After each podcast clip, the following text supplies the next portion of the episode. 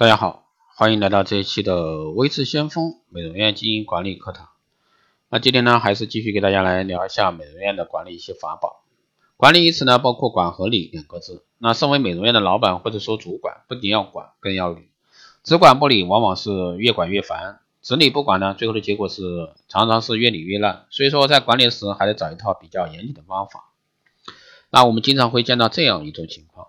一个技术娴熟的美容师，当你开到美容院开始当老板的时候呢，最常见的问题是自己亲自去服务所有的顾客，而其他的顾美容师呢，则像帮手助理一样，一点呢也不积极主动。那这个问题呢，一下子成了你最大的困惑。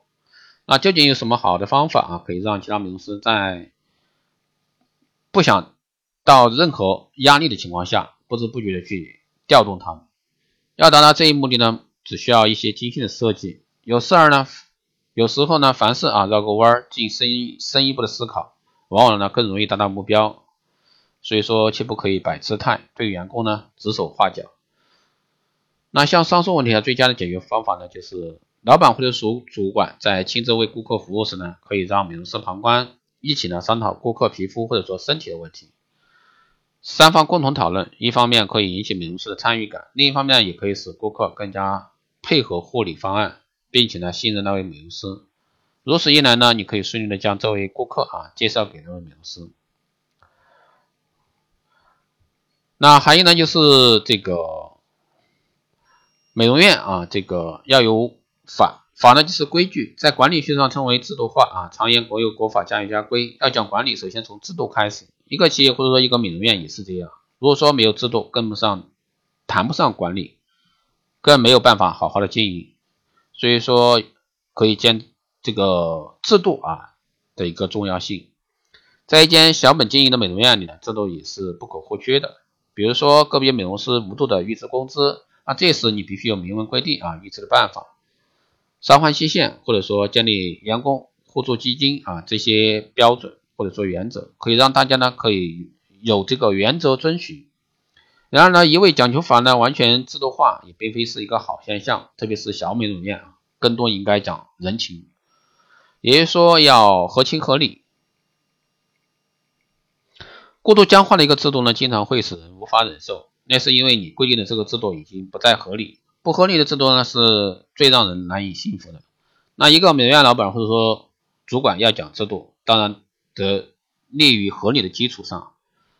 在美容院里最常见的问题，算是店内生意好时，大家忙得团团转，连吃饭时间都很难很难以有拥有的时候，那员工呢肯定埋怨人手不够，催促人手，那这样的意见恐怕一时难以解决。那一件事呢可以多角度的去解释。那一个聪明的上司呢会洞察方方面面，假使说出现下属认为有理，而上司却认为却不认为啊有理，那上司认为有理呢，而下属却认为不合理的分歧一件事。那切记千万不要以官大啊来职高来压人，啊这不仅远离这个真正的合理，而且会造成与员工之间的代沟。所以说管理合理化啊才是真正的合法合理。还能是留情面好办事儿。中国人呢最爱讲理，常言呢有理走遍天下，无理寸步难行。马夫鞭人弗理，当仁不让的讲讲理，最后的结果是公说公有理，婆说婆有理啊两方面。道理都很难讲清，那这时候就得用情来突破。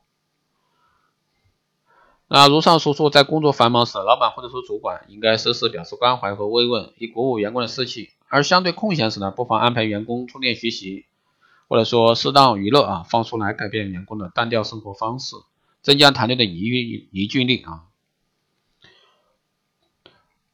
像西方人啊，以罚来讲理，而中国人呢，却以做人情、给面子来办事。要管理中国人呢，当然使用中国人的方法，情比如说现在的美容师喜欢上班时间啊玩手机、玩微信啊，尤其是呢还恋爱中的啊，那一般来说一玩就是一个小时。那聪明的老板或者主管呢，不应该置之不理而怨恨在心，更不应该当头棒喝。最恰当的做法是祝福他们，这样的话更好一些。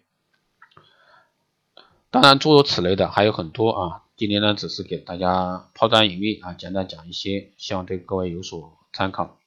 好的，这一期节目就是这样，谢谢大家收听。如果说有任何问题，欢迎在后台加微信二八二四七八六七幺三二八二四七八六七幺三，备注电台听众，可以快速通过。对光联中心加盟、光联医美课程、美容院经营管理、私人定制服务感兴趣的，欢迎在后台私信维持先锋老师报名参加。好的，这一期节目就这样，我们下期再见。